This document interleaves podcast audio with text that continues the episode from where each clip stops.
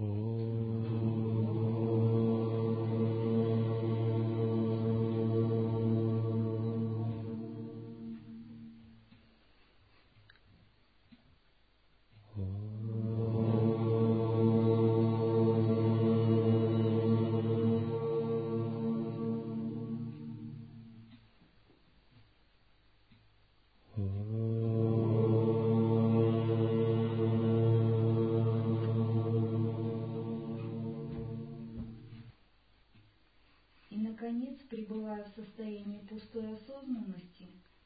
Следует искренне посвятить плоды достижений всеобщему благу.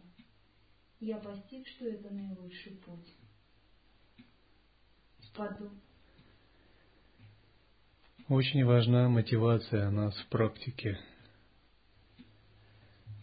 Мы желаем достичь просветления в этой жизни, идя коротким путем, чтобы наиболее эффективно помогать живым существам. Другими словами, становясь на путь пробуждения, мы подключаемся к вселенской шакти, просветляющей силе Ануграхи. Мы как бы резонируем с ней, становимся с ней заодно. Это есть сама энергия абсолютного ума – Другими словами, когда открываются монастыри, появляются монахи, святые, печатаются тексты с дхармой, это все, все лилы этой вселенской энергии, шакти.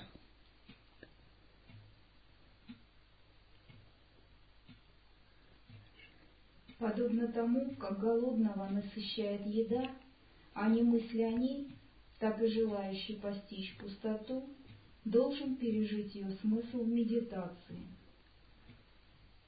Я понял, что для обретения совершенного прозрения необходимо постоянно в промежутках между медитациями практиковать накопление заслуг и самоочищение.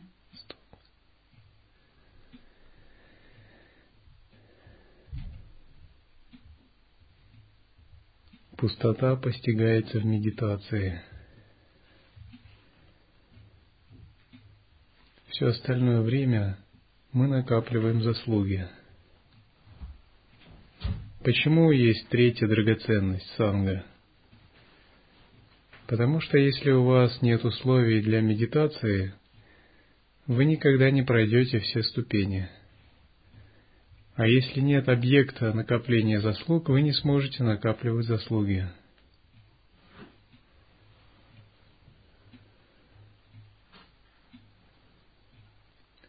Накапливая заслуги, мы создаем новые причины, открываем новые каналы, входим в другое кармическое видение. Трудно понять механизм накопления заслуги.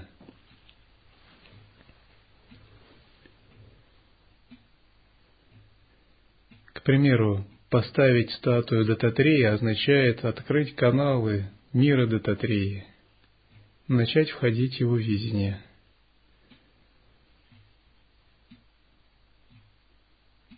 Сделать какую-либо мирскую вещь означает открыть вселенную мирских желаний, войти в это видение, призвать эту энергию. Таким образом, любое наше действие отзывается в виде тысяч мельчайших переплетений причин и следствий –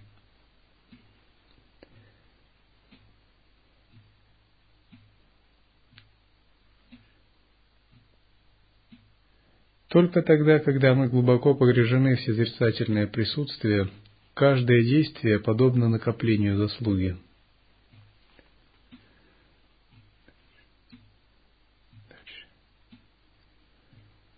В общем, я увидел, что понимание медитирующим пустоты вещей, их единства, их неопределенности и отсутствие различий составляют четыре аспекта постижения – Дабы это знание проявилось во мне, я отказался от угождения телу, лишив его пищи, обуздал ум и обрел спокойствие при встрече с любыми препятствиями, даже перед лицом смертельной опасности. Я пришел к ламе и госпоже не для того, чтобы служением или богатством... От- читали.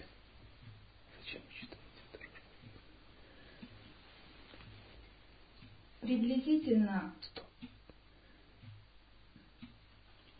Обучаться медитации тексты рекомендуют под руководством учителя. Это так.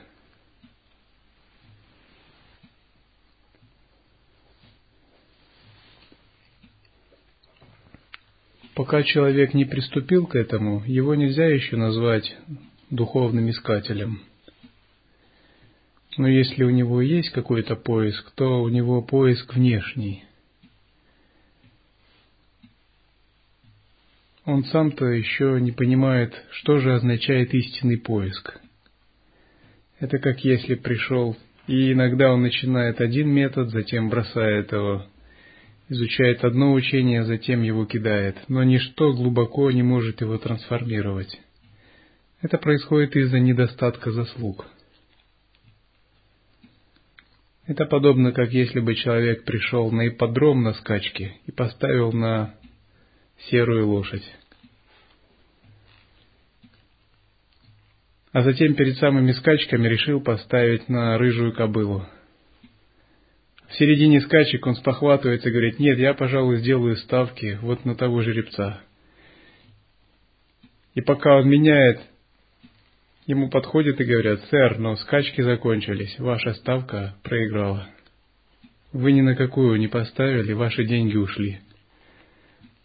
Так и духовные искатели. В конце концов, надо сесть на хоть на какую-нибудь лошадь и скакать вперед. По большому счету, любая хорошая лошадь, если ты хороший всадник, привезет тебя куда надо. Это же вопрос практики.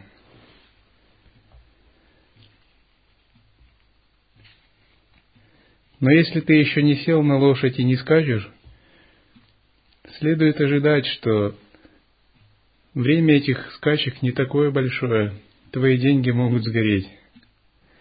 Это я не устаю повторять практикующим мирянам.